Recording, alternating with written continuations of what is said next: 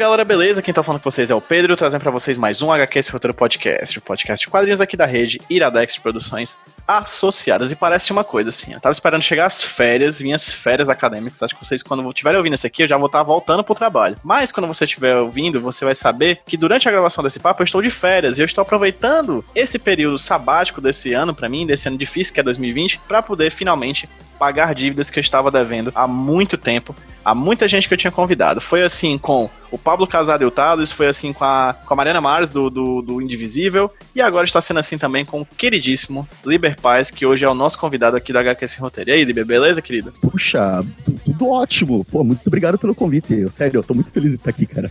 O Liber já tá para ser convidado para HQ Sem Roteiro há muito tempo, né, Liber? E finalmente deu certo, querido. Então, faz aí agora a sua famo a famosa apresentação que eu passo para todo mundo aqui. Liber, quem é você? Olha, é, eu sou professor do curso de desenho industrial, né, de design da Universidade Tecnológica Federal do Paraná, né? Tô- tô- eu consegui, sou concursado faz uns 10 anos, né? Trabalhei já com quadrinhos, assim, na, na produção, é, participei, por exemplo, tem o personagem paranaense, o Gralha, que é uma, é, uma, uma ação coletiva aqui, eu ajudei na produção das revistas, trabalhei numa revista dos anos 90, feita aqui no, no Paraná, que era a Manticore, ganhou uns HQ Mix e tal, Aí participei da Quadrinópolis, fazia histórias curtas. Sempre tô batendo ponto lá na Café Espacial do Serginho. Aliás, abraço aí pro, pro Serginho e pra Lígia aí da Café Espacial. Eu faço apresentação no programa no YouTube, o Kitnet HQ, né? O canal é Kitnet HQ com K, quem quiser conferir lá. Faz já uns cinco anos que eu faço com o amigo meu, o Rodrigo Escama, que também é professor aqui da universidade. Daí a gente sempre, toda semana, sentava os dois, um do lado do outro, e falava de algum gibi que a gente tinha lido. Bem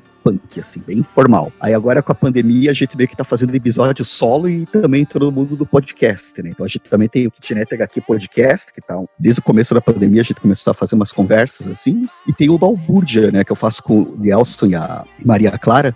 Mas faz um tempo ali que eu não, não participo, porque, tipo, cara, é, o Balbúrdia eu entendo que ele tem uma proposta mais de escrita, assim, mais de crítica, que eu não tenho conseguido fazer ultimamente, assim, sabe? Tá meio. tô, tô- tô meio enguiçado aí. E esses são os, os quadros, assim, gerais, assim, que eu participo, né? Fazendo quadrinho, lendo, comentando. Como a gente, como vocês já sabem tudo isso que o Liber já falou, eu sempre falo isso no final do programa, mas eu vou falar agora no começo. Vai estar linkado no post desse podcast lá no hqsroteiro.iradex.net e também aí nos links interessantes nesse agregador de podcast que você acabou de baixar para conhecer o trabalho do Liber em blog, em áudio e em vídeo. Liber, antes de mais nada, eu queria agradecer o, o Arthur, né, Liber, que foi te orientando. Sim, Pô, Arthur, sim. ele pediu pra caso essa conversa acontecesse, se ele fosse lembrado, porque eu lembrei de te convidar novamente das 3, 4 mil vezes que eu te, que eu te convidei. Dessa vez eu te convidei por causa do Arthur, que me mar, te marcou num papo, conversa no Twitter. Então fica aqui aquele abraço pro Arthur, aquela menção honrosa que ele solicitou aqui, então tá aqui, tá feito. O, o- Obrigado, um. Arthur. Valeu. Aquele, abraço. Aquele Liber, abraço. Oi, jovem. Vamos lá, Fala. cara. A gente já se conversou várias vezes na, na, na jornada de quadrinhos lá de São Paulo e tudo mais. É um evento acadêmico acontece todo ano, com pesquisadores de quadrinhos do Brasil inteiro, né? A gente até conversou bastante ano passado, foi bem legal a experiência, é sempre muito legal conversar contigo. Você falou que você é professor e a gente vai discutir um pouco hoje sobre o teu, sobre o teu doutorado, sobre a tua tese. Mas antes disso, eu queria fazer uma pergunta que eu faço para os pesquisadores que eu costumo trazer para cá. Foi durante o doutorado que você encontrou os quadrinhos na academia ou foi bem antes, assim? Fala um pouquinho sobre a tua trajetória acadêmica e onde nessa trajetória acadêmica os quadrinhos apareceram. eu trabalhava, me formei em design gráfico, né, pela Universidade Federal e comecei a atuar com ilustração e animação, trabalhava com publicidade e tal. E, e foi trabalhando que eu descobri que eu não queria entrar nesse mundo de jeito nenhum, assim, cara. Tipo, o, mundo da publicidade, eu não, não, não me dei bem com ele, assim, não, não era saudável para mim. E daí acabei passando no concurso para professor substituto, aqui mesmo na, na Universidade Tecnológica, onde eu atualmente sou concursado, né. E ali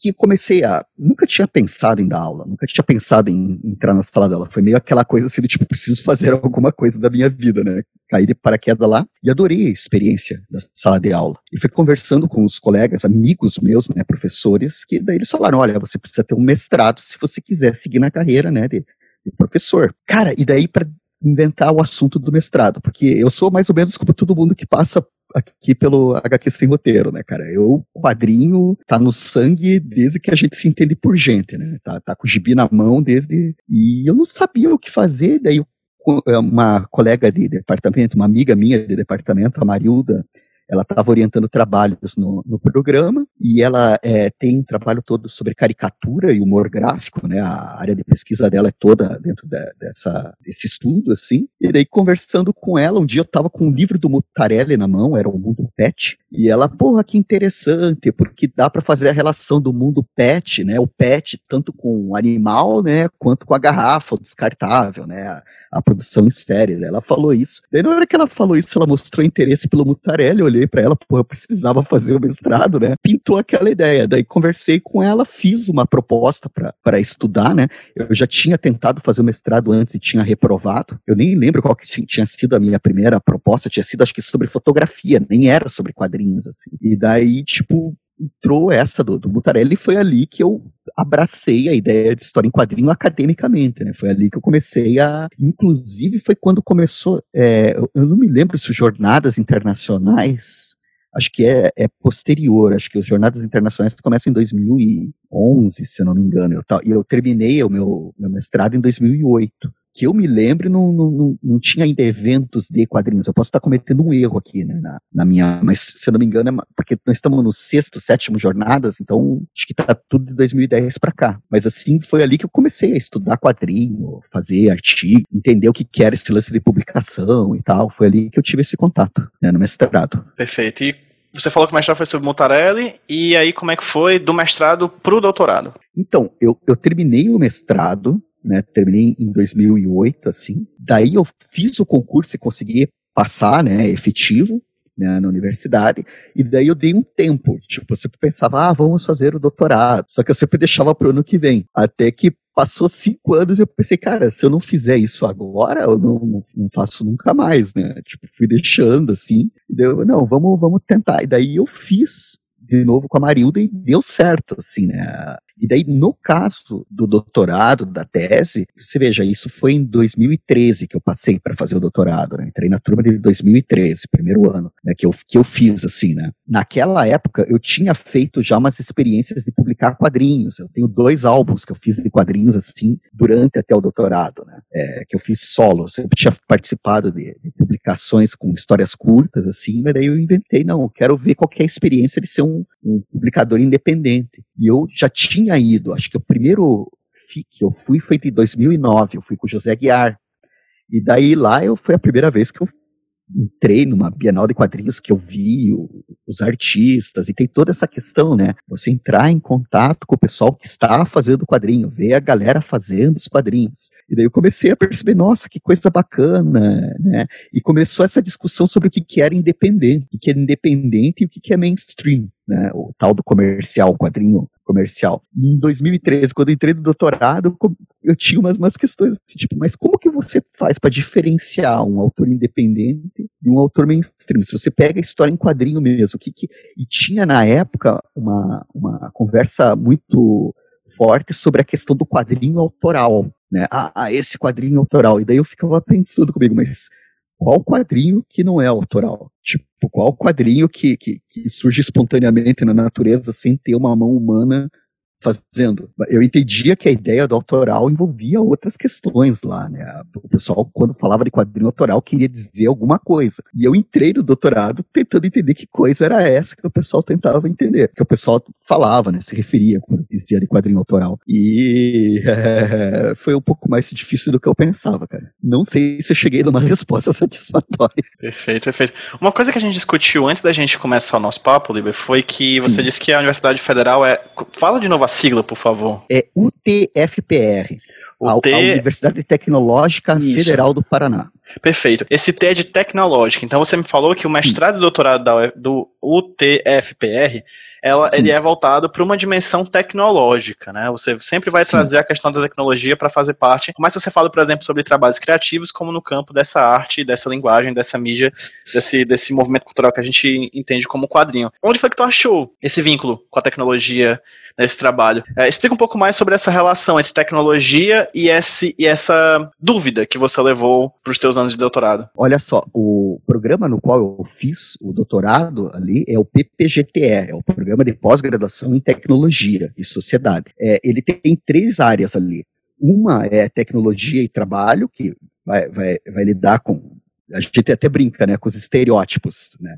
Então você vai ter tecnologia e trabalho, que é o cara sem gravata, com a camisa com manga arregaçada, que é todo sindicalista, todo direitos do trabalho, todo marxista. Aí você vai ter, se eu não me engano, é tecnologia e desenvolvimento, que é a galera que usa pastinha, gravata, que é mais progressista, liberal, mais de direita, assim, digamos. E você vai ter o tecnologia, mediações e cultura, que daí foi a área que eu fiz, que a gente brinca que são os malucos tatuados, que gostam de arte, teatro. E essas três áreas é, são, digamos, falando assim, traduzido, né, Claro, eu espero que se o pessoal do, do programa me escutar não, não, não fiquem zangados comigo, mas assim, resumindo assim, as abordagens seriam essas. Eu entrei no Mediações e Cultura, e a ideia, por exemplo, tudo o que a gente faz hoje, você vai ter uma mediação via tecnologia. E a tecnologia não é só, por exemplo, a internet, né? não é só o digital. É, quando a gente faz histórias em quadrinho, tecnologia, falando da,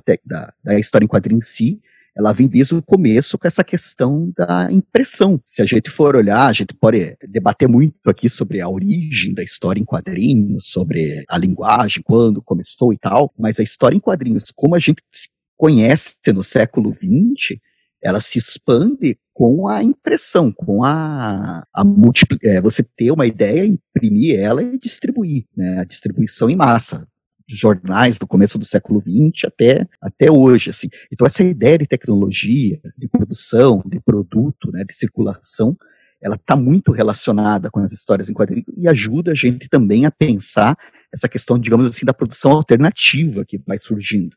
Porque você vai ter uma explosão dos fanzines, né? A Luiz de Magalhães, ele tem um trabalho bem legal sobre esses fanzines. Ele vai falar muito de que isso começa a surgir quando você começa a ter acesso a máquinas de xerox, mimeógrafo, né, fotocopiadoras, a todo um, um, processo assim que começa a ficar mais as, a, a, dar acesso a mais pessoas para a produção né, dessas histórias. Então, a tecnologia ela começa a, a, começa não, né, ela se faz presente principalmente nisso, né, nessas formas que vão afetar o produto final também, como que as histórias em quadrinhos se apresentam, né?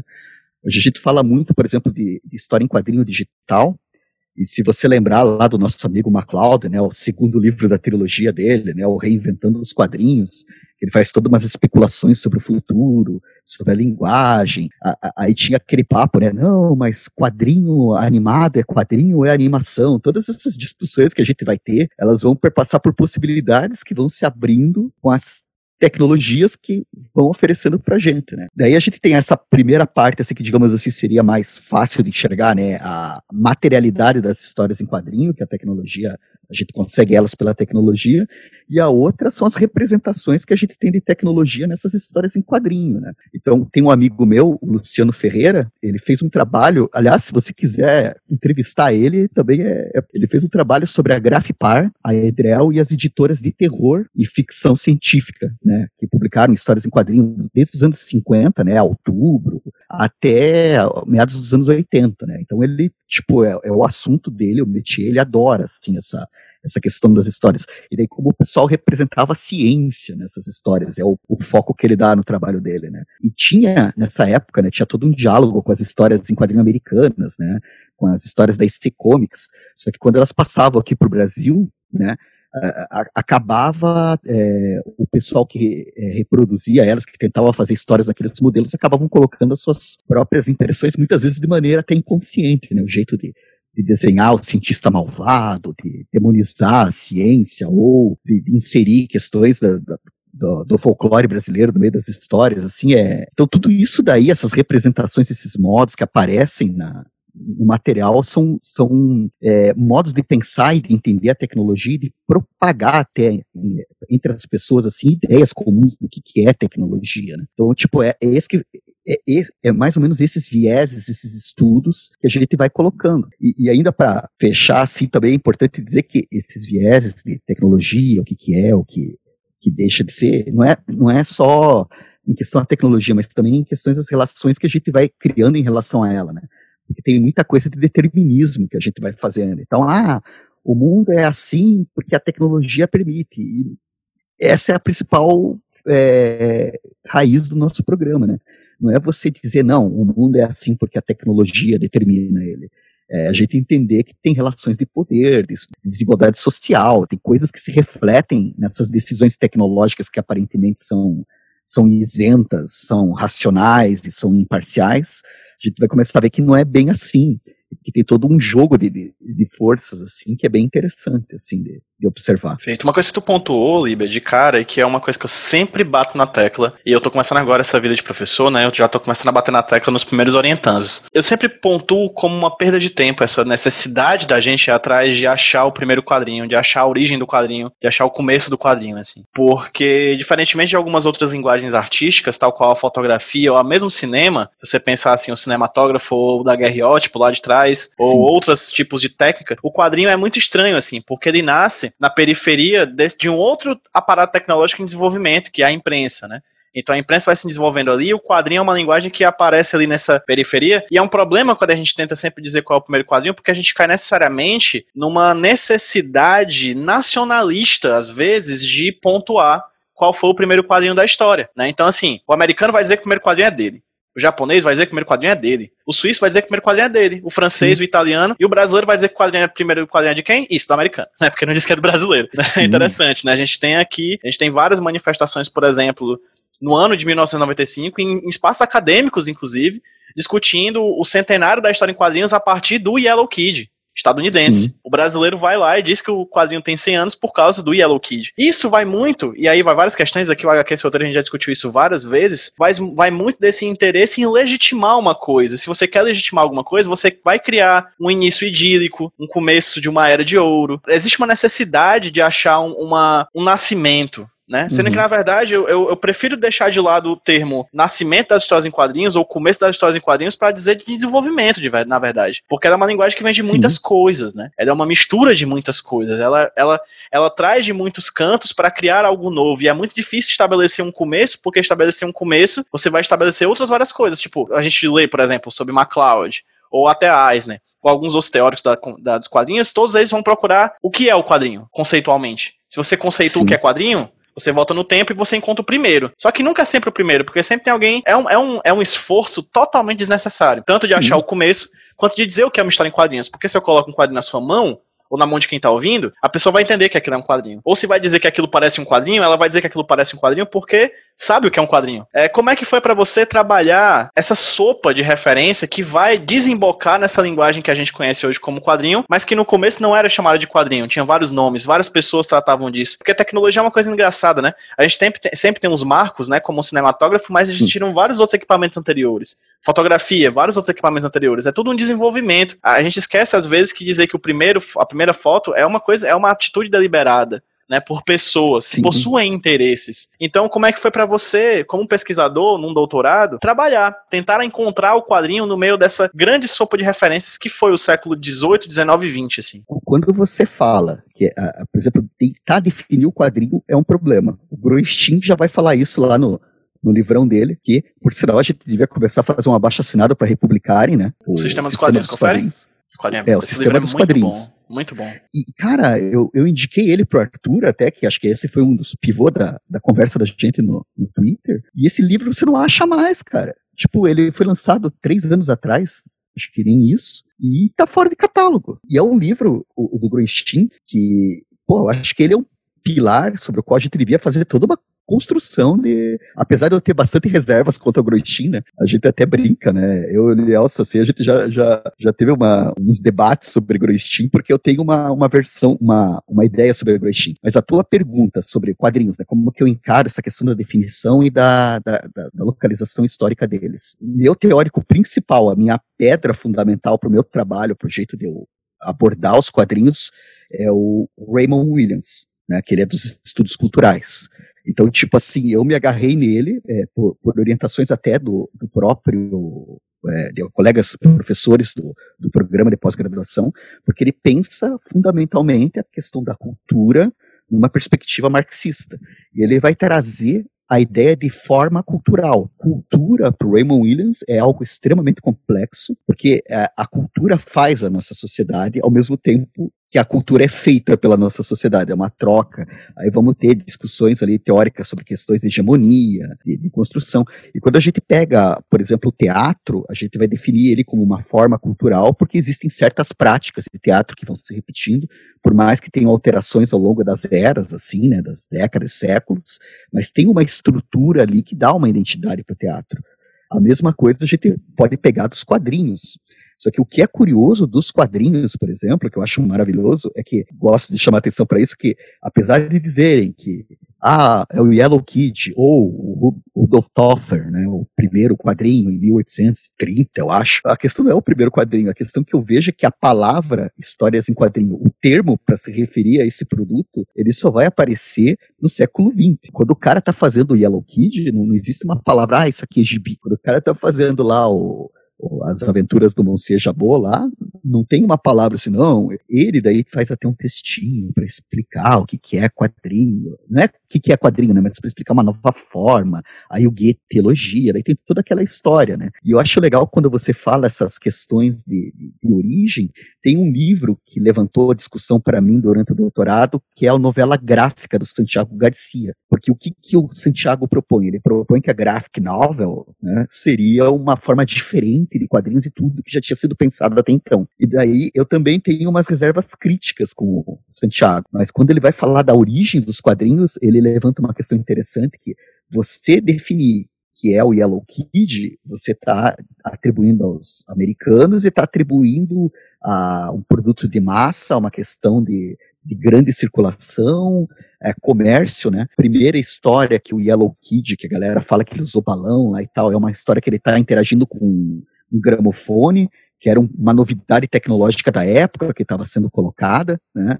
Então, tipo, tem um lance ali de propaganda também, tem umas coisas ali meio. Então, quando você pega o Yellow Kid, você está pegando uma ideia de quadrinho. Quando você pega o Rudolf Toffer, que era um professor que fazia as suas histórias, fazia humor, tinha sequências, e, e, e se auto-publicou, né? Ele fez 500 exemplares do Monsieur Jabot, e vendeu, e um exemplar chegou na mão do Goethe e tal.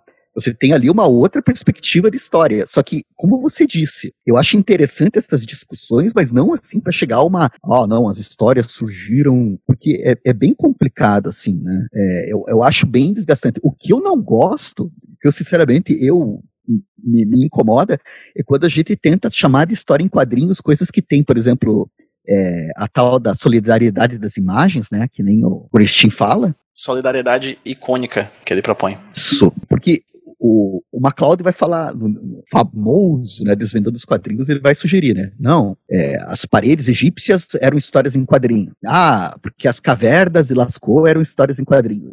E não, né, cara? Tipo, a gente não pode falar que aquilo era história em quadrinho. A gente pode falar que tem solidariedade icônica, talvez uma coisa ali de construção, mas dizer que aquilo é história em quadrinho é pegar um, um filme, um rolo de filme, e dizer que o rolo de filme é uma história em quadrinho, que tem uma sequência de imagens e tá contando uma história, assim. E essas definições, o que é, o que deixa de ser, é, é bem complicado, mas ao mesmo tempo, esses debates, essas conversas ajudam a gente a pensar mais e mais sobre a linguagem e sobre a forma, né? Então, assim, eu não, não, não sei se eu concordo com você quando você diz assim, ah, é, não adianta tentar bater o pé e fincar onde que começou as histórias em quadrinho, mas eu acho legal é, que cada um acaba tendo a sua, as suas ideias. Então, por exemplo, eu acho que a partir do momento que surge a imprensa, que você tem a caricatura, aliás, até é legal de fazer um parênteses aqui, né? Se a gente considera a caricatura como, digamos assim, uma das raízes da história em quadrinho, né? Quando a gente pensa todos os estilos de desenho hoje que a gente tem, né? Quando a gente pensa no Dick Tracy da, da década de 30, todo mundo fazendo cartoon, caricatura, desenhos rápidos, caligráficos, né?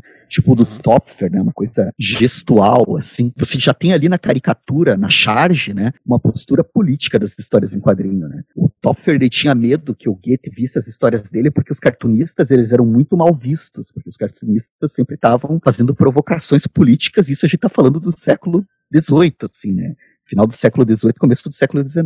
E daí eu acho engraçado hoje a gente ter esse movimento assim do tipo, ah, quadrinhos sem política, né? Eu acho que as histórias de quadrinho na sua raiz sempre foram políticas. Não tem como a gente não falar de política e história em quadrinho, né? Daí ah. acho que é legal fazer essas esses passeios pela história para pensar essas coisas também. Assim. Não, Estou digredindo vamos, vamos... de novo, perdi o controle, desculpa. Não, vamos pegar três exemplos aqui dessa história inicial, disso que a gente vai entender como história em quadrinhos alguns anos depois.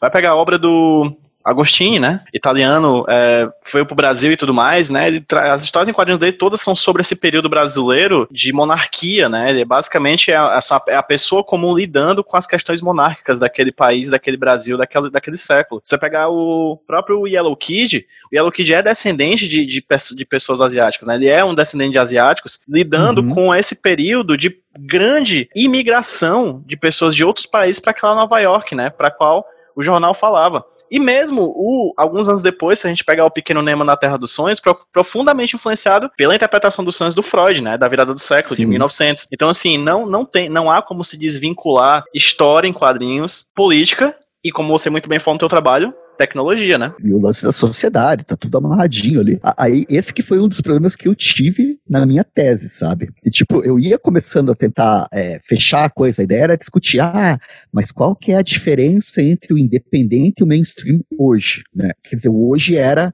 2014 e 2015, né? A ideia do Raymond Williams de forma cultural, você tem que ver o contexto histórico, você tem que ver o desenvolvimento para conseguir ter um parâmetro. Não é uma questão de inícios, mas é uma questão de você entender, assim, tipo, como a história vai ser, a forma das histórias em quadrinho vai se transformando, a percepção social delas e tal. E, cara, era um, um, uma confusão de imagem. A, a minha orientadora, ela, ela, me cortou da, da, minha tese umas 50 páginas, cara. Ela me cortou artigos inteiros que eu tinha escrito. Por quê? Falava, não precisa falar disso. Daí eu, eu, eu tava totalmente imerso, assim, tava totalmente perdido eu não sabia. Mas não precisa mesmo, mas será que não? E sabe uma coisa engraçada? Você estava falando de Yellow Kid. Eu não sei se você conhece essa história. Tem o, o Gravity, né? O Paul Gravity, que é o pesquisador britânico, né? De quadrinhos. Uhum. E no blog dele, ele conta a história de como o Yellow Kid foi eleito o, o início dos quadrinhos, né? Eu sei que teve um uma... livro que apontou isso, né? Mas eu não sei mais do que isso. Tinha o Festival de Luca em quadrinhos na Itália em 1989, e daí juntaram lá 11 estudiosos de quadrinhos do mundo inteiro, menos do Oriente. Daí o Paul Gravity deixa isso bem claro menos do Oriente, né? Não tinha nenhum japonês, não tinha ninguém da indústria de mangá lá. E esses 11, com todo o seu conhecimento, debateram e decidiram marcar o Yellow Kid, né? A tira específica lá de 1896 era o início. Entre esses pesquisadores estava o Álvaro de Moya. Aí tem no, na, na paginazinha lá do, do Paul Gravity, assim, o documento, a junta assinada, né? O nome do Álvaro de Moya, daí tinha o inglês, agora não vou me lembrar o nome dele, que ele se recusou a assinar o documento, porque ele achava que aquilo tudo era só para é, legitimar a produção norte-americana, que diz que na própria Inglaterra já tinha um outro personagem, um Alice Loper, bem anterior, só que daí o argumento deles é que o Alice Loper não usava balão, né? Não, não usa balão, então não é história em quadrinho. E daí você vai, vai vendo, assim, por exemplo, o Humberto Eco também, ele vai pegar lá a análise lá da, das páginas do Steve Canyon, ele vai falar assim que o balão é fundamental nas histórias em quadrinho. E a gente sabe que não é, né? Tipo, o balão é um recurso que está bem naturalizado, mas você tem desde histórias mudas até histórias que nem usam a forma tradicional de balão que a gente conhece. Então, eu acho divertido falar dessas coisas assim, tipo, que, que constitui, o que, que é, o que, que não é, como é que essas uhum. coisas mudam. É, são, são todos jogos de deliberação mesmo, assim, né? De pessoas dizer o que são uhum. importantes, a partir do que é importante encontrar o começo. É, é, é, engraçado isso. E como toda coisa histórica, né, como todo revisionismo histórico, existem muitas pessoas que botam essas, essas questões em jogo, dão essas importâncias, por exemplo, o balão, mas aí daqui a dois anos vão saber que um cara usou o balão alguns anos antes. Eu amo Sim. o início do Imageria, se liga, do Rogério de Campos. Sim. Da Veneta, eu amo aquele, a introdução, né? Que ele fala sobre o Yellow Kid, né? Yellow Kid, ele Sim. fala que o gramofone traz o balão, não sei o que, e isso torna ele o primeiro quadrinho da história. O que é uma pena se ele fosse o primeiro quadrinho, porque alguns anos antes, tal pessoa fez isso, isso, isso. E esse é o primeiro quadrinho. Sim. Mas aí tem um quadrinho anterior, que esse é o primeiro quadrinho. Então ele vai sempre nessa ideia do primeiro quadrinho, primeiro quadrinho, primeiro quadrinho, até ir bem lá para trás, até a gente meio que perder, assim. É, é, não é preto no branco, assim, é todo um degradê, né, cara, que Sim. vai durante vários anos se desenvolvendo junto com a tecnologia para acontecer o que a gente chama de quadrinho hoje em dia. Isso é, isso é uma coisa que a gente tem que ter em mente, assim. Eu, eu, é uma coisa que eu sempre falo, assim, eu particularmente, não sei se você concorda, mas eu não acho que o quadrinho nasce, eu acho que ele se desenvolve, sabe? Eu acho que Sim. ele vai se desenvolvendo. Ele já, quando você percebe o quadrinho, ele já é uma criança. Ele já Sim. está andando e já está falando muita coisa, né? Não, é, é, é aquilo que eu falo pra você, cara. A, se você for procurar a origem do termo histórias em quadrinho, daí não tem muita discussão é. sobre o ovo ou a galinha A uhum. gente inventou a palavra histórias em quadrinho, comics, fumete, historieta, mangá, depois do produto aparecer. A gente pôs o um nome na coisa quando a gente percebeu que ela estava lá. Uhum. Não é assim, tipo. A gente já vê, né? a gente já vê um, um, resquício disso no próprio Topfer, chamando que ele faz literatura em estampas, né? Mas não é, é quadrinho. Ele... Ainda não é está em quadrinho. E já que a gente tá falando aqui de balão, de formas, eu acho muito legal que tem um texto do Smoldering, o Thierry Smoldering, que é o é, também pesquisador de quadrinhos, ele levanta uma questão muito legal, porque você, que nem você falou de imageria, né? Balão é uma coisa que é muito anterior aos filatérios e tal.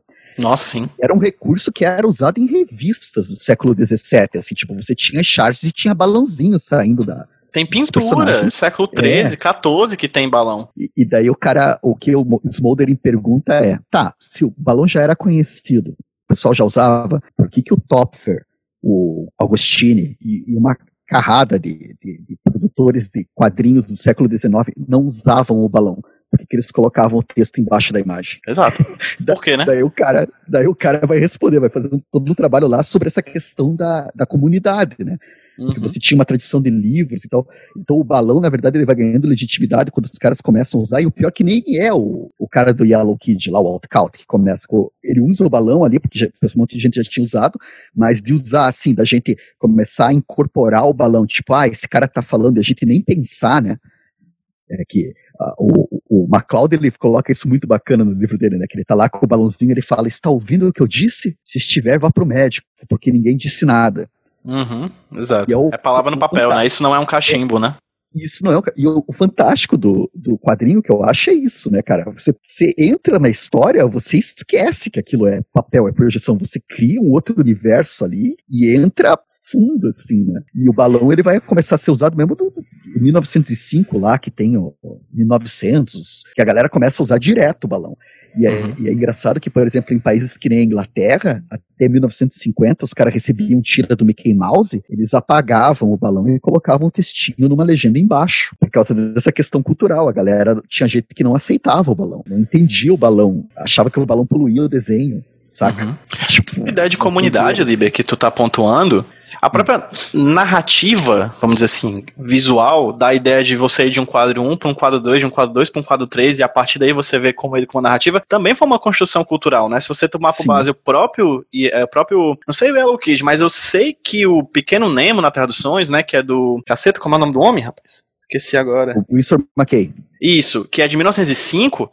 Se você for ver as páginas que ele lançava dominicalmente, páginas gigantescas e belíssimas, né? Tá uhum. Tá lá. No quadro 1 tem no cantinho inferior direito o número 1. No quadro 2, lá no cantinho inferior direito, tem o número 2. Né? Uhum. Ou seja, ele numerava os quadros para que as pessoas fossem, não se perdessem no decorrer da trama, porque o próprio passar das imagens numa página, é, numa prancha, né, como, como alguns teóricos usam, né, a própria ideia de você ter uma narrativa nascendo da soma de imagens que estão em uma sequência, a própria ideia de sequência, ela foi construída culturalmente, né, numa comunidade, até que se transforma numa Sim. coisa mundial, ao ponto de hoje em dia a gente saber, por exemplo, no Ocidente, o quadrinho do Ocidente é esquerda-direita, do Oriente é direita-esquerda, né, ou seja, essas coisas vão sendo construídas com o passar do tempo. Não é à toa, por exemplo, que você compra um, um mangá hoje em dia, e não tem mais aquela tradicional primeira capa dizendo, pare, você começou pelo lado errado, né? Vá lá pro outro lado. Você já não tem mais isso, pelo menos não tem mais com tanta frequência como tinha no, nos anos 2000, nos anos 2010, Sim. que era quando o mangá chegou aqui, né? Então todas essas pequenas coisas a gente às vezes nem percebe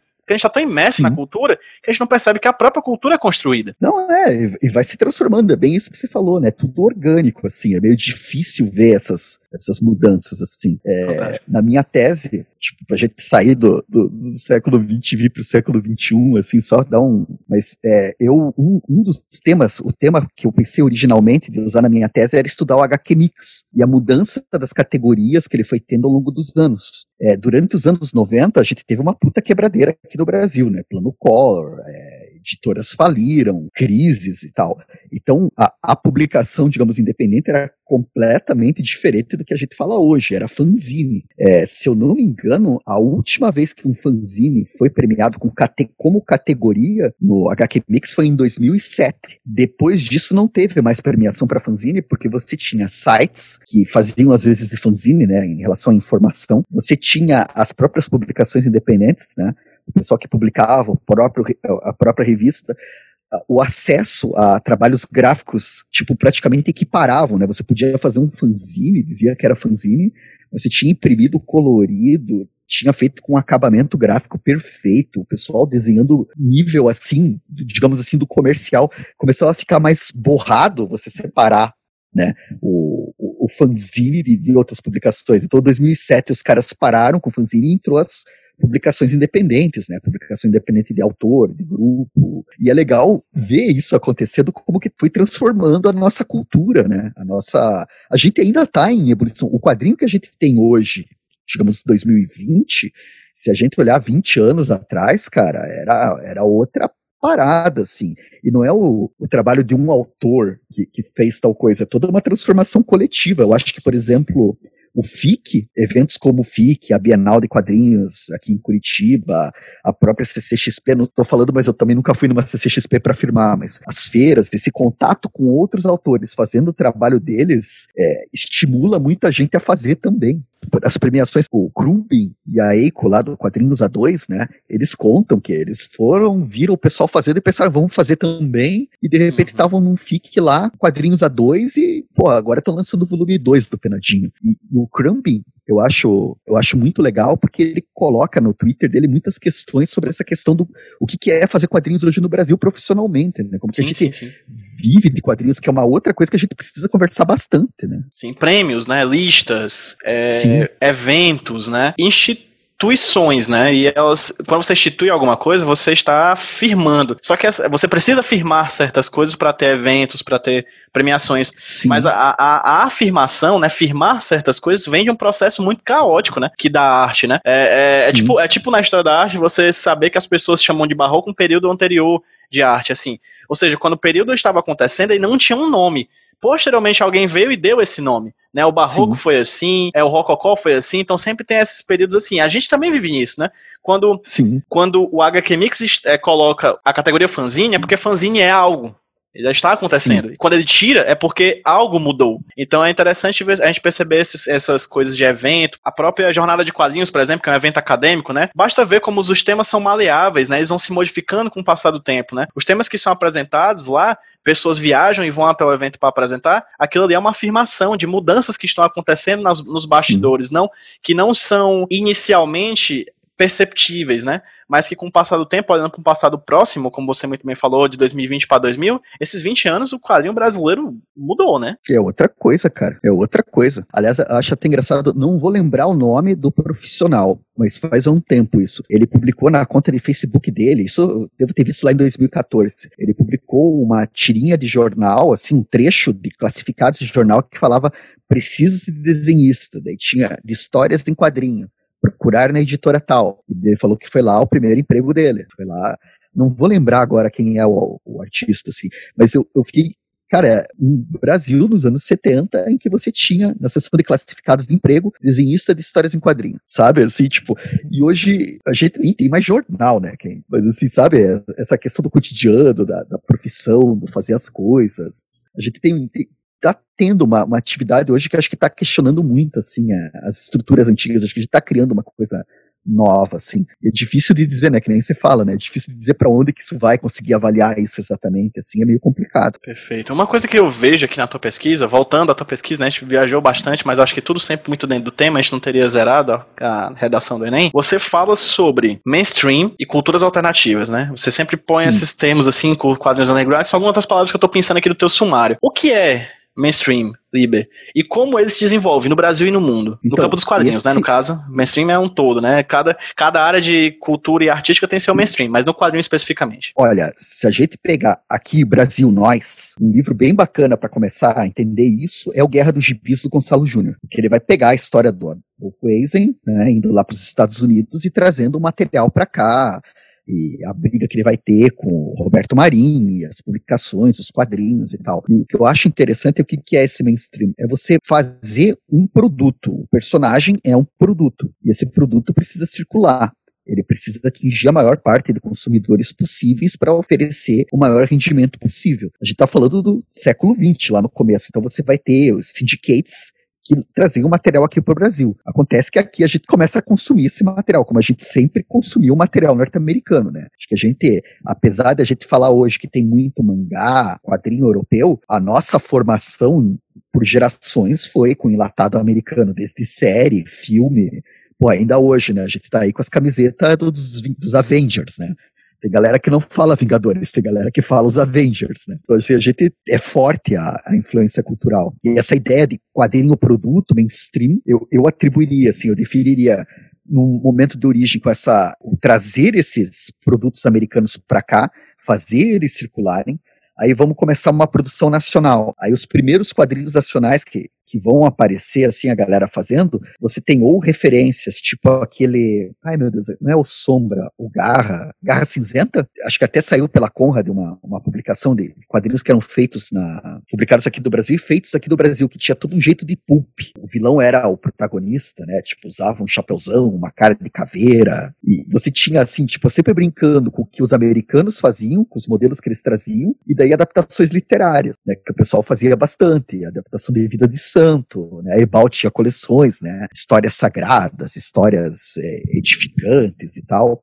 Isso daí, esse produto, essa produção em massa, em série, eu diria que é o mainstream. Aí você vai ter lá, a partir dos anos 60, começa a se divulgar a ter acesso a formas alternativas de impressão, uma produção de, de, de, de, quadrinhos que não seria aceita nessa circulação comercial. Por exemplo, o próprio Zéfiro, os seus catecismos, ele fazia tudo na surdina.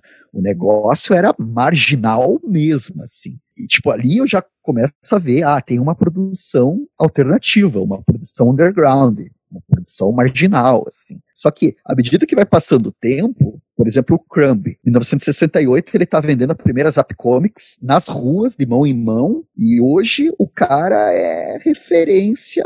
Dá para dizer que o Crumb é underground hoje? Tipo, Acho que não, não. Falando sério. É o assim, filme, sabe? né? Tá no, não, tem, não tem como, assim. É, é, é, é isso que eu, que eu acho engraçado, que, que, que me, é isso que me fez pirar muito, que eu falo que eu sofri com o doutorado, porque, tipo, é, era difícil de você chegar e falar, não, isso aqui é alternativo, isso aqui é underground.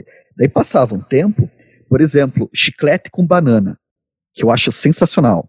As revistas da Circo, segunda metade da década de 80 até lá o começo dos anos 90, né? Você vai ter uma produção bimestral que fazia um sucesso danado, tipo porra, é uma produção de quadrinhos que marcou a nossa história que a gente ainda hoje relembra, assim, né? Eu acho que Angeli, Laerte, Glauco, as produções que eles fizeram naquela época são o equivalente brasileiro do Cavaleiro das Trevas e do Watchmen, né? Tá sempre sendo relançado, tá sempre sendo lembrado, assim. E daí tá, você vai ver lá os caras mostrando, né? Histórias que eles questionavam as estruturas sociais, que eles mostravam é, o Batman com o pinto de fora, né? Qual que é o segredo do morcego? Isso aqui no teu rego.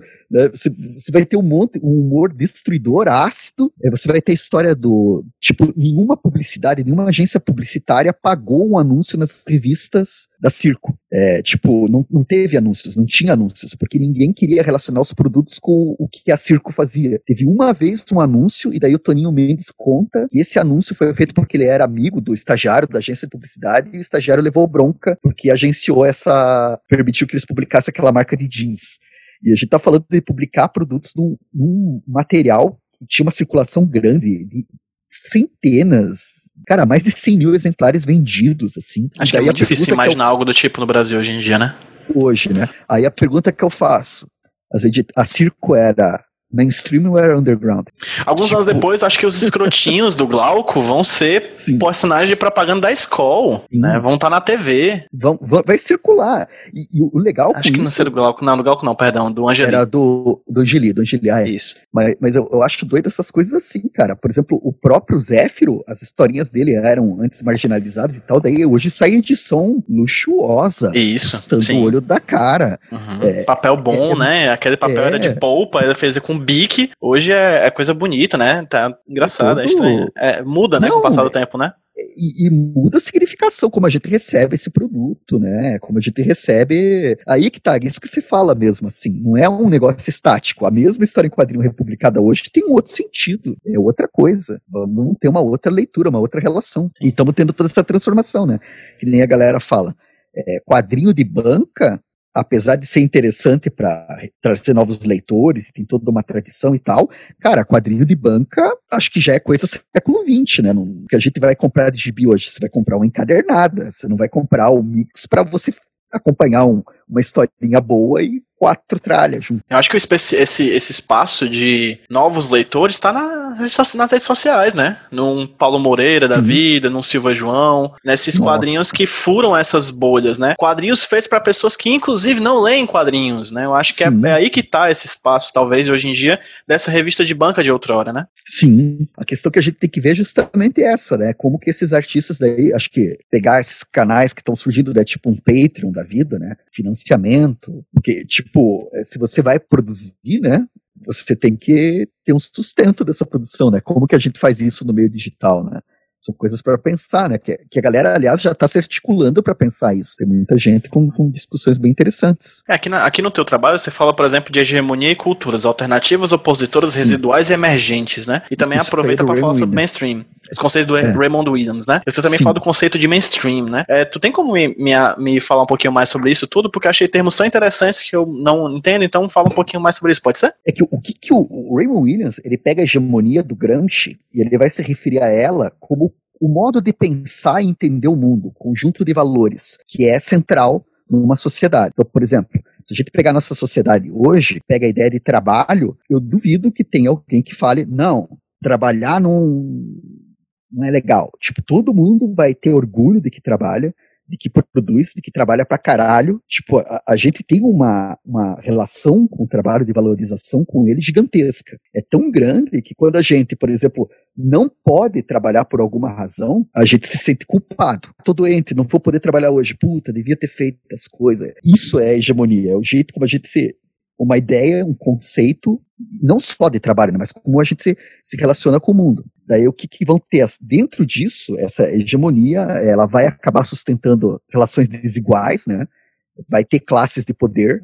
Aí tem sempre aquela coisa, né? O, deu a notícia ontem que o Jeff Bezos faturou 12 bilhões num dia. 13. Né? Ficou 12, 13, 13 bilhões mais rico. Se você parar para pensar, isso é um absurdo. E você vai ter gente que fala, não, mas está certo, porque é pelo esforço e pelo trabalho dele. Quando a pessoa fala isso, ela está repetindo um discurso hegemônico que reforça essas estruturas de desigualdade. Só que no meio disso, você vai ter, não, não dá para é, homogeneizar todo mundo, não é todo mundo que vai pensar do mesmo jeito. E daí vão ter essas coisas que a gente chama de cultura alternativa. Então, o pessoal que tem o capitalismo, tem essa, essa estrutura toda que, que predomina, mas, por exemplo, você vai ver lá, sei lá, Cuba tá fora. Você vai ver, é, ou tenta tá fora, né? Que na verdade ninguém consegue estar tá fora, mas tem uma outra relação lá dentro de, de política, de sociedade, de cultura. Você vai ver outros países, você vai ver tribos indígenas. Então, por exemplo, se você tem uma tribo indígena, um quilombola, um, uma sociedade ali que planta, cuida da própria comida e tal e tal. Você tem uma sociedade que é alternativa, você vai ter culturas alternativas, você vai ter formas que coexistem com a nossa sociedade, né, com, com, a nossa forma de ver, sem necessariamente competir e tal. E que às vezes são assimiladas, ignoradas ou excluídas, destruídas, que é mais ou menos o que o governo está fazendo com a cultura indígena no Brasil hoje, né?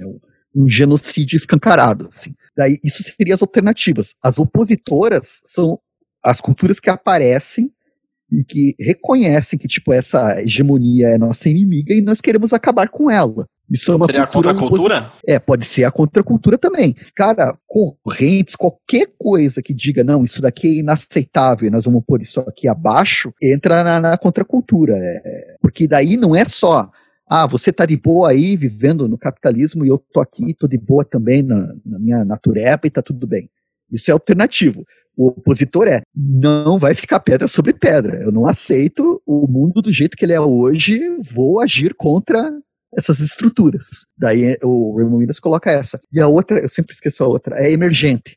É, tem é, emergente e residuais, que ele chama. Residual são aquelas culturas antigas, os antigos hábitos que se tinham, com, com, novas tradições vão se perdendo, assim, que ninguém mais está fazendo, né? Sei lá, a contação de história, é uma, uma coisa residual que, que, acabou ficando com uma, uma, atividade lúdica, mas tinha toda uma outra peso em outras épocas. Né? Então são as coisas que vão ficando para trás e o emergente são as coisas que vão surgindo. Eu acho que, por exemplo, o quadrinhos, é, ele tá aí já faz, vou dizer assim, um século, tá? Eu vou contar que o século XX é o século que a gente consagra as histórias em quadrinho. A gente tá tendo uma transformação emergente da cultura dos quadrinhos, assim, que eu acho que tá sendo bem legal, assim, que nem você citou os trabalhos do Moreira, né, do, do Silva Zoão, porra, sem contar outros trabalhos, né? São, são essas culturas emergentes que vão transformando. Dentro dos quadrinhos, por exemplo, a presença das mulheres, nos últimos 15 anos, está transformando, está transformando não, né? Transformou o modo como a gente vê histórias em quadrinho, né? As questões Sim, de representatividade, as discussões, a gente não pensa do mesmo, a gente não é a mesma coisa que a gente era até 15 anos atrás, justamente por causa do, do trabalho e da cultura, da, da, forma de ver o mundo que essas mulheres estão trazendo, assim, trazem, né? Isso a gente vê as narrativas negras, as narrativas LGBT também muito forte hoje em dia, né? Sim. Muito potentes, né? Sim, exatamente. Não, o que a gente tem é muito bacana. E, e, não é só a produção que é feita, né? Porque a gente está tendo muita produção, né? Mas a gente tem também, que eu acho muito legal, o trabalho dos críticos, né? A galera tipo da Nebula, esses sites, assim, essas mulheres que, que olham uma obra e jogam uma outra ideia, uma outra leitura. O pessoal que já tem tempo, né? Começa a questionar essa ideia do, do estupro como muleta narrativa. Porra, como assim que você tá, tá colocando, pra que que você tá colocando um negócio desse? Uma coisa que pode dar gatilho e um monte de gente você coloca sem saber do que você está falando, sem ter experiência, né? Que tem muito autor que acaba fazendo isso, né? Uma fetichização do estupro e tal, assim. Então, acho que a gente tá vivendo é, essas culturas, quando aparece, começa a aparecer, né? Alguém dizendo, olha, peraí, isso aí é problemático, isso começa a circular e as pessoas começam a abraçar isso, entender, começa a ter uma cultura emergente que tem uma transformação na sociedade, né? O que, que vai acontecer com essa cultura emergente? Ela pode ser sufocada, marginalizada ou incorporada quando ela é incorporada, ela começa a ser esvaziada, né? Aí você vai ter o, diversos produtos, por exemplo, LGBT, que na, a, não estou discutindo a relevância deles, mas que tem muita coisa aí que é atrás do pink money, né? Tipo, não, é uma faixa consumidora que a gente precisa abarcar porque esses caras consomem, geram, geram grana, então a gente precisa incluir eles também no discurso. É, é bem.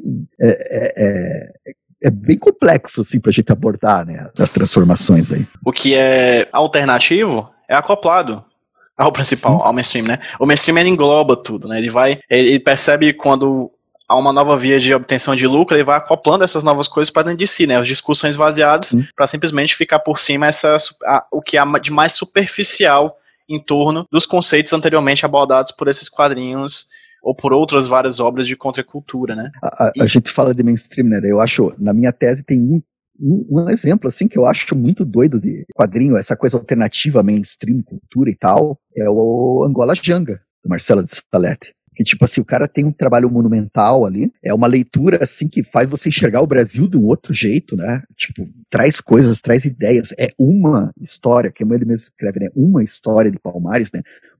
Não se propõe a ser uma versão definitiva e faz a gente pensar tanta coisa. E é um produto que eu classificaria como mainstream, porque pô, a quantidade de páginas que ele tem, a produção que ele tem, ele tem que ser feito dentro de uma editora, tem que ter uma, uma circulação de, naquele formato livro, né? Tem que ter uma distribuição para a obra, que a obra pede, né?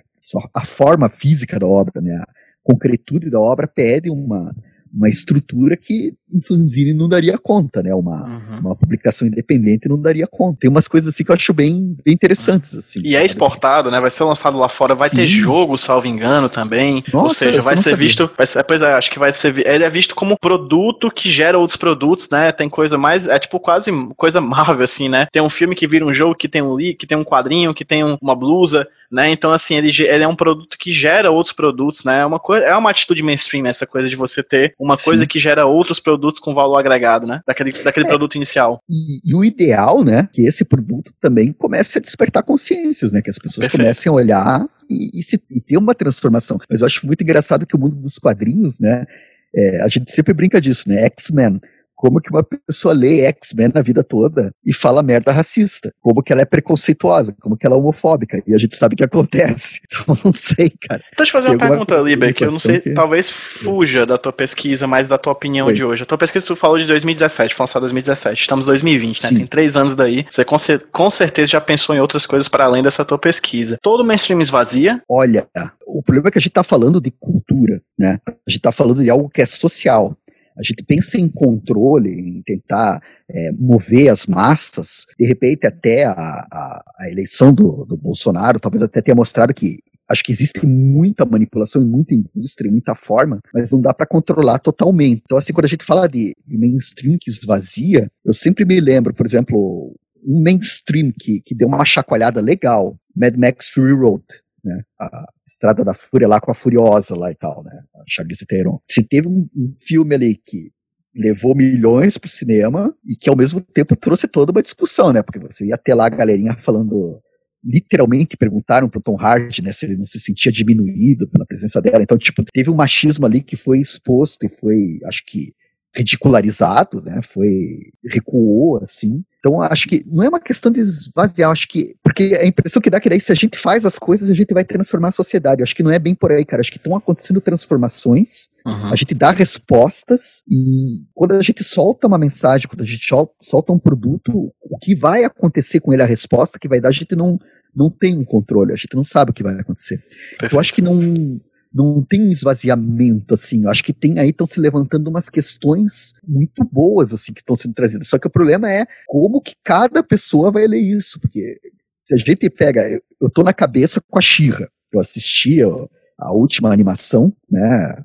Do Netflix, eu achei sensacional, assim, você pensa que é um público jovem, tal, você vê as, as relações que são mostradas, o jeito que a Noelle Stevenson constrói as personagens, como chega no final, eu não vou dizer que ali tem esvaziamento, ali tem um, monte de coisas super positivas, é Steven Universe, assim, que faz você pensar, porra, o mundo é, é múltiplo, é diverso, precisamos lidar com com as diferenças à base do diálogo, somos todos humanos no fim das contas. Só que o problema é que você tem as mensagens e você tem um público que não sei, né, meu? É meio esquisito, não dá pra. Acho que entre a diversidade toda que a gente tem, né, a gente vai ter que lidar que uma das coisas diferentes é a mentalidade obtusa, é o, o escroto, né? Querendo ou não, se a gente fala em diversidade, o escroto é um tipo de diversidade, né? A gente precisa começar a discutir o que a gente vai fazer com isso, né? Mas eu não acho que, que esvazia, não, cara, pra não, não fugir assim da pergunta, não acho que esvazia tudo, não. Acho que tem umas coisas que perdem força.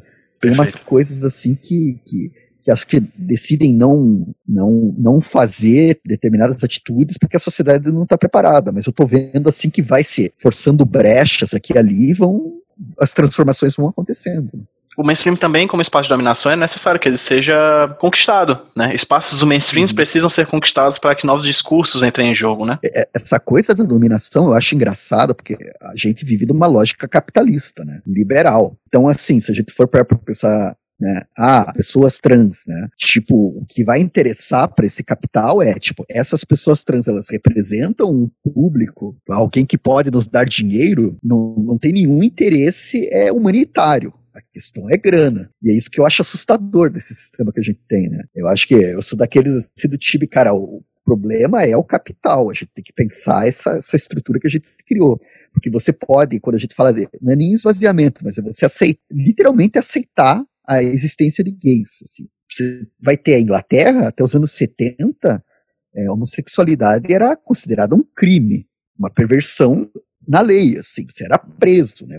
acho que é o Epstein dos Beatles lá, que, que teve todo um problema com isso, foi, foi preso, assim, o, agora eu não lembro, só me lembro da história em quadrinho que eu li, mas enfim, tipo, você tem todo uma, uma, um posicionamento, mas daí, de repente, a partir do momento que você tem uma pressão social, que aquelas pessoas estão ali, que estão fazendo, tem isso também, né, a pressão social e tal, mas você tem também pô, elas são um público, elas representam uma grana, tipo, aí a coisa começa a, a, a pender, assim. Eu acho meio assustador ficar, como é que eu vou dizer assim, viabilizando possibilidades do mundo pela grana. Mas é mais ou menos isso que acontece, né? Isso que é o assustador, assim, da coisa. Perfeitamente. Ainda na tua pesquisa, Liber, trazendo pra tua pesquisa, você fala aqui que as décadas de 80 e 90 a formação de novo cenário nas histórias em quadrinhos no Brasil, né? Você tem um capítulo só disso, capítulo 4. Nesse capítulo 4 você apontou três coisas. Troféu HQ Mix, as Bernais de quadrinhos e a internet. Qual o papel delas aqui no Brasil para a criação desse novo cenário? Olha, a HQ Mix, ele tem uma importância gigantesca, porque tipo essa ideia da premiação, do reconhecimento, de você reunir a galera lá, isso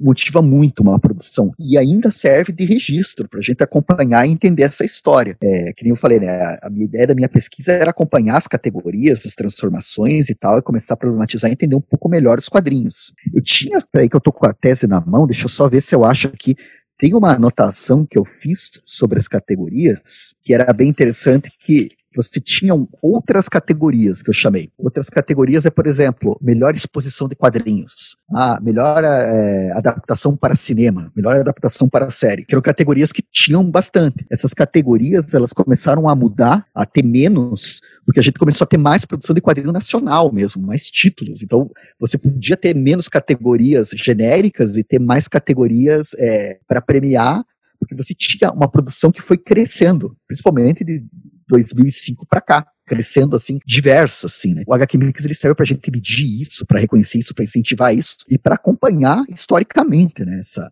essa história. Bienais de quadrinho, acho que teve a primeira lá no Rio de Janeiro, acho que foi em 90, 91. Também muito importantes, porque você vai ter essa questão da exposição, como teve a exposição de quadrinhos ano passado, né, no MIS, que durou seis meses lá, que foi sensacional, assim, que trouxe, expôs a ideia de quadrinhos para um monte de gente, né? Tipo, circular, ver, a questão histórica, o desenvolvimento, né? Então essas bienais, elas servem, acho que, nessa questão do movimento social, assim. A Bienal de Quadrinhos do Rio acabou indo para Belo Horizonte e acabou virando o FIC depois, né, que, que, dura até hoje. Que eu acho que o, o FIC, as edições dele, o, o FIC é, é, é, também fundamental, acho que para a formação de muito autor e autora né, para discussões, para presença. Então, tipo, e, e, a internet, que daí é outro fórum, né, não é nem só questão de, de publicação, mas é um lugar para troca de ideias, é uma grande sessão, carta, sessão de cartas né, das revistinhas da Abril, hoje você tem na internet, né, você tem a galera publicando, manifestando,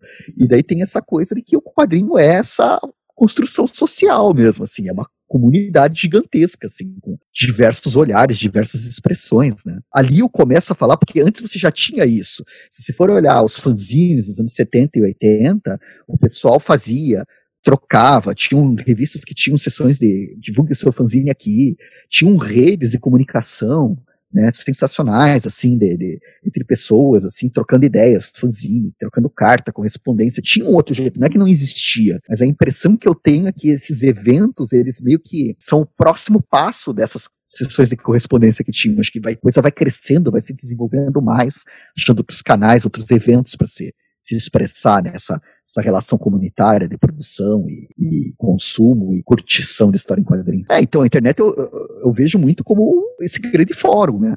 Esse lugar pra gente trocar ideia sobre quadrinhos e, e tudo mais, assim, sabe? E, tipo, divulgar trabalho também, né? O que eu acho engraçado com a internet é que a gente fala em acessibilidade, né? Por exemplo, no, até os anos 50, se você queria publicar uma história em quadrinhos, você tinha que conversar com um cara que fosse dono de gráfica, que fosse dono de editora. Nos anos 60 você começa a aparecer o mimeógrafo e, máquina de xerox, aí você faz o teu... Aí dos anos 90, a partir de 2000, assim, você começa a acessar você mesmo as gráficas, né? Os catarse da vida, a partir de 2010, né, principalmente catarse e tal, assim. Agora a internet, tipo, o legal é que o que a galera fala, né? Você faz o teu desenho, você coloca lá no Instagram, no Facebook, a galera tá vendo o teu trabalho, assim. E tem essas coisas de circulação. E é curioso como tem a circulação, mas também tem a apropriação, né? Apagar o texto do balão, pegar a história, colocar o cara dizendo outra coisa, produzir os memes. Eu, às vezes eu fico pensando se o meme não é uma nova forma de história em quadrinho, né? E, tipo, tá todo mundo produzindo, todo mundo fazendo a sua historinha, todo mundo fazendo a sua piada, né? Acho que ainda tem muita coisa pra gente entender aí da internet, assim, né? Como que ela. Mas tá se consolidando aí alguma coisa. Tá em movimento. No finalzinho do teu trabalho, Liber, você fala sobre quadrinhos mainstream, circuito independente, critérios de classificação de histórias em quadrinhos, isso aqui é uma coisa que eu acho ali bacana falar, e você pontuou alguns autores no teu trabalho. Vamos por partes. Sobre o século XXI, Brasil, quadrinho independente. Você fala aqui de quadrinhos mainstream e circuito independente. Como é que, como é que você avalia esse jogo, essas pessoas, esses espaços do mainstream e do independente no quadrinho brasileiro do século XXI. Alguém, eu não lembro quem, falou que o, o quadrinho brasileiro é independente. Eu acho que eu concordo um bocado. Eu acho assim que você tem editoras, você tá levando uma editora, você não vai conseguir publicar tudo ou todos e todas que você gostaria de publicar. Você tem uma limitação, tem que lidar com o mercado, tem que ter um retorno financeiro. Enfim, tem uma série de regras do, do, do mercado editorial que quem quer publicar e não não conseguem se inserir, daí você vai ter essas feiras, esses, essas bienais, esses circuitos alternativos, publicação nas redes sociais, que isso tudo você vai, vai mostrando, vai tendo um reconhecimento, vai tendo uma circulação, vai tendo um nome que se, se espalha, né? Começa a ser reconhecido as ideias, a... Cara, o Caio Oliveira, por exemplo, cara, eu tenho acompanhado o trabalho dele, tá? Eu já acompanhava antes, mas ultimamente os tweets, os posts que ele tem feito adaptando lá os tweets do Carluxo são brilhantes, assim. Me veio na cabeça porque, tipo, sempre através da, dessas circulações vai aparecendo ideias novas. Ele não precisa esperar ser publicado por uma editora para fazer alguma coisa circular aí, né? Então acho que é, o, o mercado independente, assim, não vou dizer mercado, né? O pessoal gosta de cena. Talvez esse circuito, essa, essa produção independente, ela tá acontecendo apesar do, como a gente disse, né? O mundo estar acabando, né? Estarmos aí no apocalipse pandêmico, a gente tá produzindo, tá fazendo. Tem gente com projeto aí, catarse, né? A Germana tava com, tá com o projeto dela no Catarse, assim, conseguiu já financiar. Então acho que tem, tem muita coisa aí bacana acontecendo, assim. Acho que a gente tá vivo é, é de um jeito diferente e acho que muito intenso, assim. E questionando, né? Muita gente questionando as relações de trabalho, essas coisas, essas questões de mercado, de sustentabilidade econômica desses artistas, né? Pelo, pelo que eles fazem. Acho que a gente tá, a gente tá bem. Estamos com dificuldades, mas nós estamos, acho que, melhor do que melhor do que muito tempo atrás, assim, sabe? E esses critérios de classificação de histórias em quadrinhos que você põe aqui no trabalho? Suporte, forma e condições de produção. Como isso se articula? O suporte é como você vai apresentar a tua história em quadrinho. Eu, te, eu defino ela assim. Você vai fazer no Instagram? Se você vai fazer no Instagram, como é que você vai fazer? Você vai, ah, é a unidade quadrada ali da, da fotografia. Mas você vai fazer um painel, vai dividir em dois, vai colocar, tira em quatro painéis, né, dentro daquele espaço, ou você vai fazer história em quadrinhos, você vai fazer impresso, vai fazer vertical, vai fazer horizontal, vai fazer um formato quadrado, vai fazer impressão xerox, grampear em casa. Isso daí para mim seria o suporte que acaba influenciando na forma. Essa questão das formas das histórias em quadrinho, a gente tem umas formas tradicionais, tipo a tira em quadrinhos, uma unidade curta que estava condicionada às questões de layout do jornal, e ali tem toda uma, uma estrutura, uma forma de escrever que conseguiu se adaptar muito bem para a internet, para as formas digitais. Só que a gente tem também as longas histórias, né, que eu acho bacana, assim, essa ideia de você fazer uma história de 200 páginas, um romance em quadrinhos, um, desenvolver uma história longa que daí requer um outro tipo de pensamento, uma outra forma de, de, de, se relacionar com a, com a história. Suporte e forma, eu acho que elas vão meio que brincando uma com a outra, né? Vão meio que se entrelaçando e a gente pode ir criando novas maneiras, né? De, de fazer e pensar quadrinhos, né? Aí era forma, suporte e. Ai, meu Deus. Condições de produção. Ah, então, era isso. Não, o pior que essa, esses três itens, isso daí fui eu que bolei para para tese e eu não lembro. Veja você o, o estado da ah, Acontece, acontece. Né? Mas essas condições de produção é, é, a nossa relação concreta, né? Eu acho que elas vão desde a, digamos assim, rudimentar a, técnica que você vai usar para fazer o quadrinho, né? Ah, vou fazer com nanquim, vou fazer aguado, vou, vou pegar, comprar uma, uma, uma tablet Cintiq de 15 mil reais para poder desenhar e não sei o quê, ou, ou desenhar com a canetinha, tem, digamos assim, nessa base assim de grosseira de condições de produção, que pode também estar tá na, na relação que você tem. De, tipo, eu tô conseguindo viver dos meus quadrinhos, consigo ganhar uma grana com eles e me dedicar da maneira que eu deveria, eu desenvolvo eles mais como um hobby, né? ou mais como, eu acho, essas questões de condição de produção, elas sempre me pegam muito, me fazem pensar muito, é, porque a gente fala em profissionalizar o quadrinho, a gente fala em quadrinho autoral. Retomando lá o exemplo da revista Circo, teve a quebradeira das editoras no, na década de 90, né, com o plano Collor e tal, mas uma das coisas que o pessoal fala que fez eles optarem por, por encerrar as atividades da Circo é que era exaustivo você produzir uma revista. O Angeli e a Laerte falam muito disso, assim, que tipo, você produzir, você tá tudo cheio de gás, tudo cheio de energia. Você faz um número, beleza, faz o segundo, joia. Quando você chega no terceiro, começa a faltar ar, assim. E daí você, a ideia do, de uma produção constante é que você não para nunca mais, né? É tudo certo, você vira o novo Maurício de Souza, né? Só que o próprio Maurício sacou isso e colocou outras pessoas para trabalhar para ele, né? Coloca lá, colocava lá o nominho dele, né, embaixo, mas ele tinha toda uma indústria que uma máquina que nunca ia parar de girar. E quando você é autor, é autora e você tem que estar tá constantemente girando ideias, né? Essa, essas que são as condições de produção, né? Vai ter uma hora que você não vai ter assunto, né? Que você não vai estar tá afim. A condição de produção é essa, né? Qual que é o teu compromisso com aquilo? Se é profissional, não interessa. Se você tá ou não tá afim, tem ou não tem ideia. Você vai ter que entregar alguma coisa, né? Essa relação de condição de produção, essa relação com o trabalho é uma coisa que sempre me fez pensar sobre quadrinhos, né? O Neil Gaiman, que eu adoro, né? Eu sou tiete de Sandman e tal, ele muito material de, de bastidores, ele comenta assim que o Sandman encerrou no número 75 porque ele tinha receio que caísse exatamente nisso, né? Tipo assim, pô, tem que fazer alguma coisa e eu não sei o que fazer, cansei. Não, não quero trabalhar com isso hoje, não quero contar uma história de Sandman hoje, assim. Tanto é que se você acompanhar as últimas edições dos Estados Unidos, tinha uns espaços de quatro, cinco meses entre uma edição e outra, né, de atraso, porque o cara tava, deu, sabe? Assim, já deu, assim. E eu acho isso curioso de pensar também em relações de produção, né? Condições econômicas, as relações que a gente vai ter com o trabalho, né? Como que a gente vai sustentar isso, assim, né? É bem.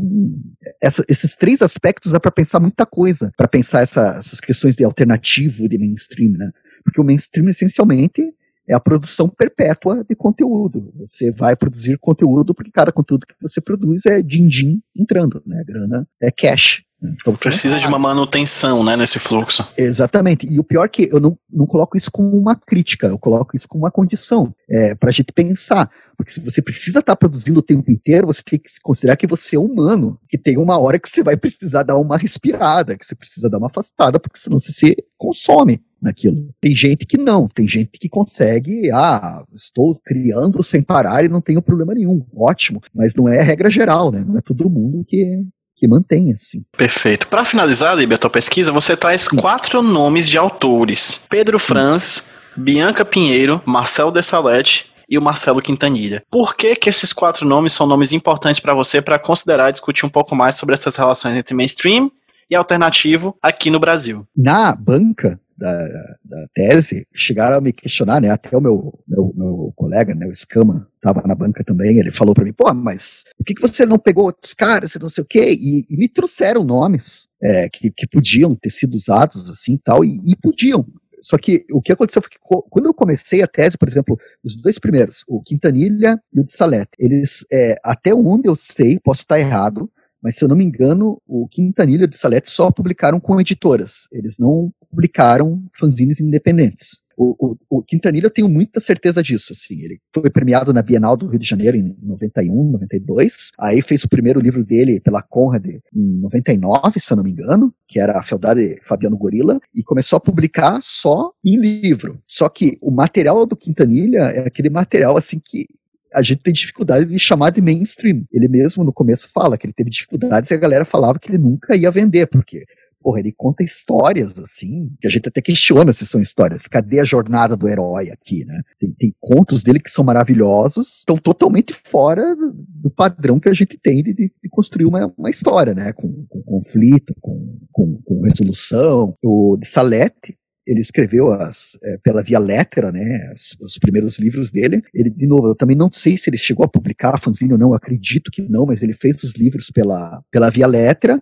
e ele tem toda essa questão do cotidiano, da questão racial, Brasil ali. E eles são autores que, se eu parar para pensar, eu diria que são mainstream, porque eles publicaram dentro de empresas, dentro de editoras, com distribuição e tal.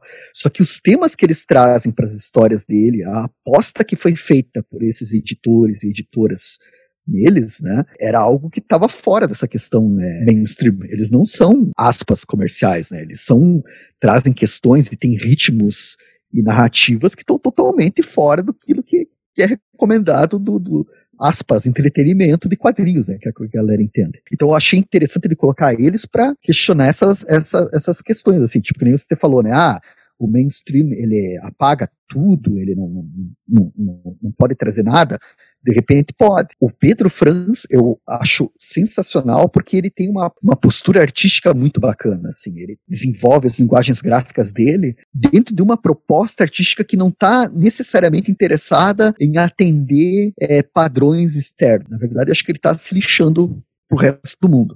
Ele vê problemas no mundo, ele vê questões, ele usa essas histórias para falar dessas questões que ele vê no mundo. Eu acho muito bacana. O Promessas de Amor a Desconhecidos, enquanto espera o fim do mundo, eu achei muito bacana porque ele vai falar de uma ficção distópica lá e tal, e de manifestações nas ruas e de caos, e ele fez isso dois anos antes das manifestações de 2013. Né? Eu achei assim meio, meio profético, meio assustador. E daí ele coloca trechos de, de, de textos assim reais. Teve um, eu acho engraçado, a gente fala muito agora do Reinaldo Azevedo, porque ele tá bem crítico, tá?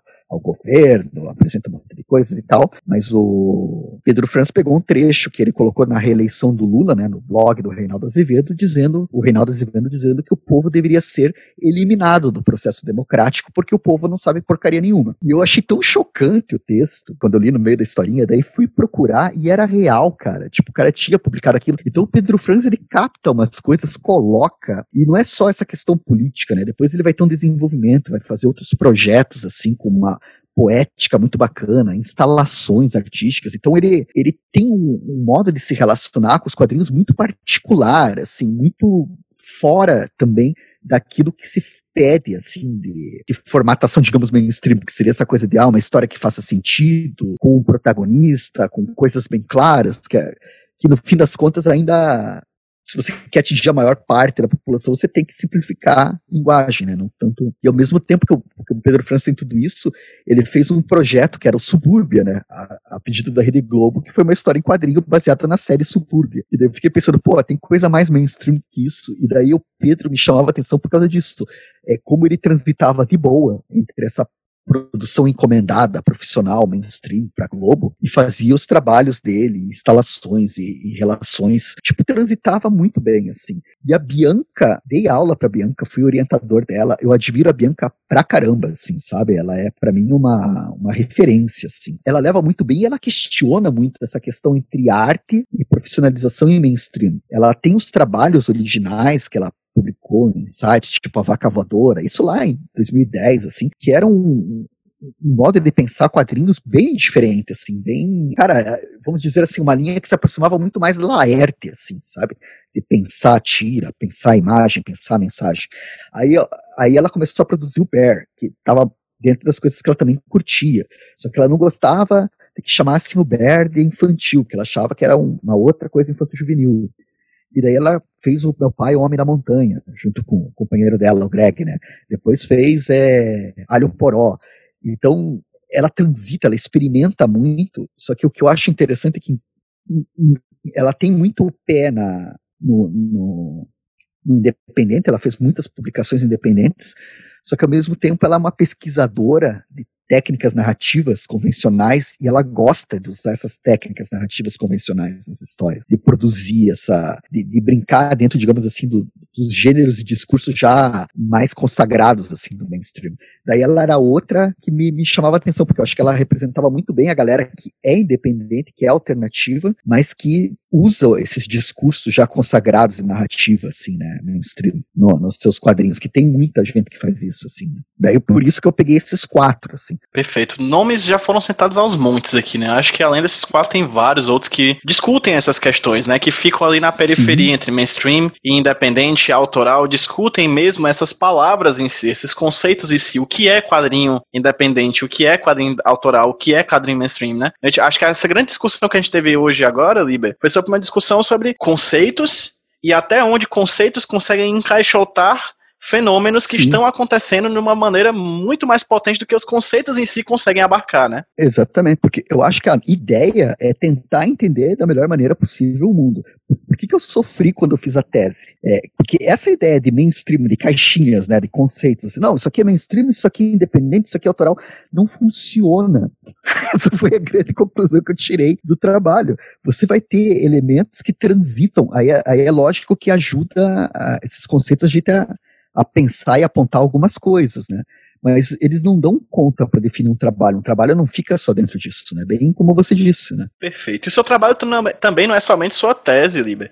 Fala para quem tá ouvindo Sim. a gente aí, cara, aonde as pessoas conseguem encontrar o Liber pelas redes sociais. Olha, é, você pode me achar no Twitter, arroba LiberOptimus. E o Optimus é por causa do líder Optimus, desenho animado dos Transformers dos anos 80. Quando eu fiz a conta lá atrás, eu, eu fiz essa brincadeira e deixei, acho divertido. LiberOptimus no, no, no, Twitter. E no Instagram, é, eu sou LiberOptimus no Instagram também. Se quiserem seguir pelo Instagram e pela, pelo Twitter, tamo lá. Eu sempre tô. Eu, eu mais retuito coisa do que, do que escrevo, assim, né? É difícil de escrever alguma coisinha lá, mas estamos estamos ali acompanhando a comunidade.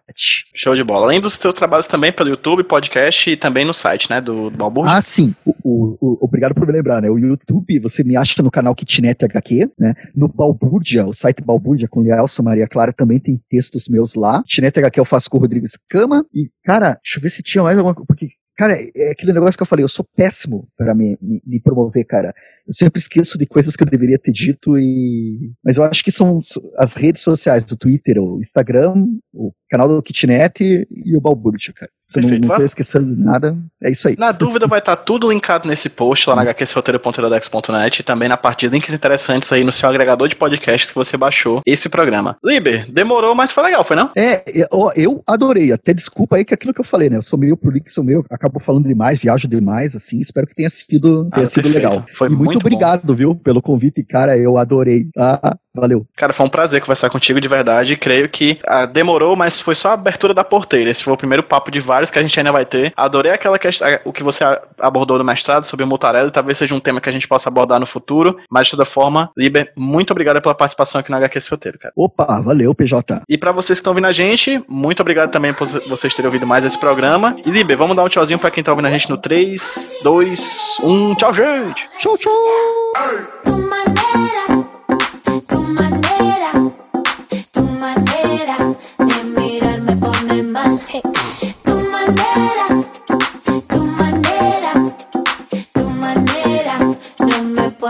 Controlar.